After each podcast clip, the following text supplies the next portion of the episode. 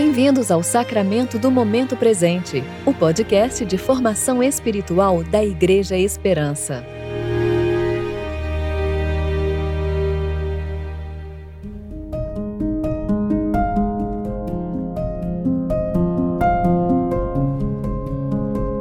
Hoje é quinta-feira, 16 de dezembro de 2021, tempo de preparação para o quarto domingo do Advento. O teu reino é reino eterno e o teu domínio permanece de geração em geração. O Senhor é fiel em todas as suas promessas e é bondoso em tudo o que faz. Salmo 145, 13. Eu sou Dani Braga e vou ler com vocês a reflexão de Marcele Sales referente a Jeremias, capítulo 31, versículos 31 a 34.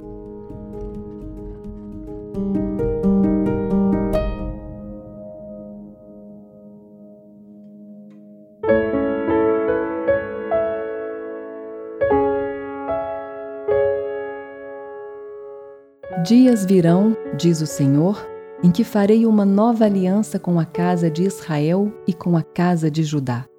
Ela não será como a aliança que fiz com seus pais, quando os peguei pela mão para tirá-los da terra do Egito, pois eles quebraram a minha aliança, mesmo sendo eu o Senhor deles, diz o Senhor. Mas esta é a aliança que farei com a casa de Israel depois daqueles dias, diz o Senhor. Porei a minha lei na sua mente e a escreverei no seu coração.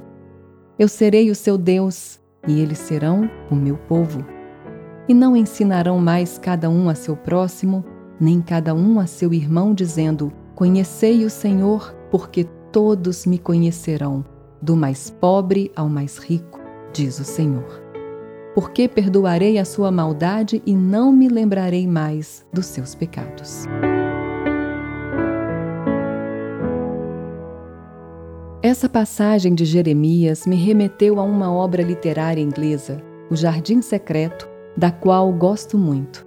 Esse livro, que já foi adaptado para o cinema, conta a história de uma menina órfã, franzina e solitária, que encontra um terreno escondido e abandonado.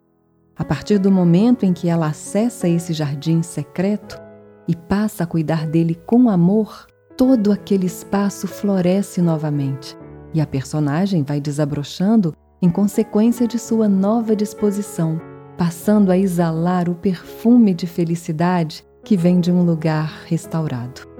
No entanto, esses versículos do livro de Jeremias são ainda mais profundos pois revelam a bondade de Deus em refazer sua aliança conosco, não nos termos que foram postos no passado, mas por meio de Jesus Cristo, em sua encarnação na plenitude dos tempos. Aponta para uma mudança que acontece de dentro para fora, ou seja, uma transformação realmente milagrosa. É maravilhoso pensar que Deus, Senhor de todo o universo, decidiu introduzir-se em nossa realidade por meio do útero de uma simples jovem. Eu fico imaginando o êxtase que Maria deve ter sentido ao ser envolvida pelo Espírito Santo, quando o Deus homem tornou-se um embrião dentro dela. Que momento sublime! Que bendito ventre foi a habitação do Deus Santíssimo! Que grandioso milagre ocorreu quando Maria carregou o Salvador do mundo dentro da sua barriga. Somente o amor do Deus único poderia se doar para entrar em nossa realidade e estabelecer o fundamento da nova aliança em Cristo Jesus.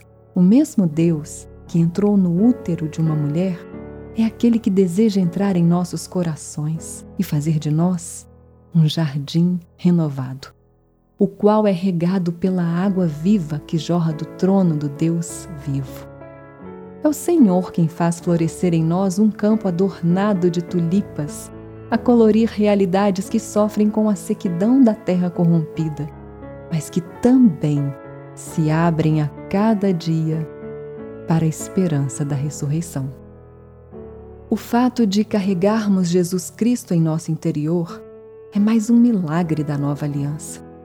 O Deus que se introduziu num útero também quer habitar dentro de nós e escrever com suas mãos santas a lei do amor em nossos corações. Ele deseja iluminar nossas trevas e colocar uma valiosa aliança em nossos dedos. Não baseada na temporalidade deste mundo, mas na esperança da nova vida que ele conquistou para nós em seu nascimento, morte e ressurreição.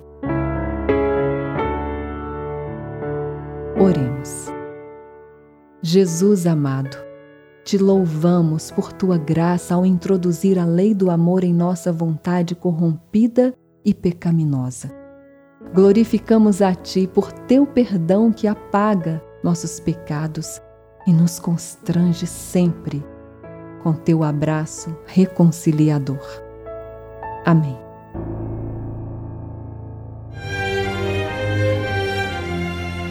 Você ouviu o Sacramento do Momento Presente, o podcast de formação espiritual da Igreja Esperança.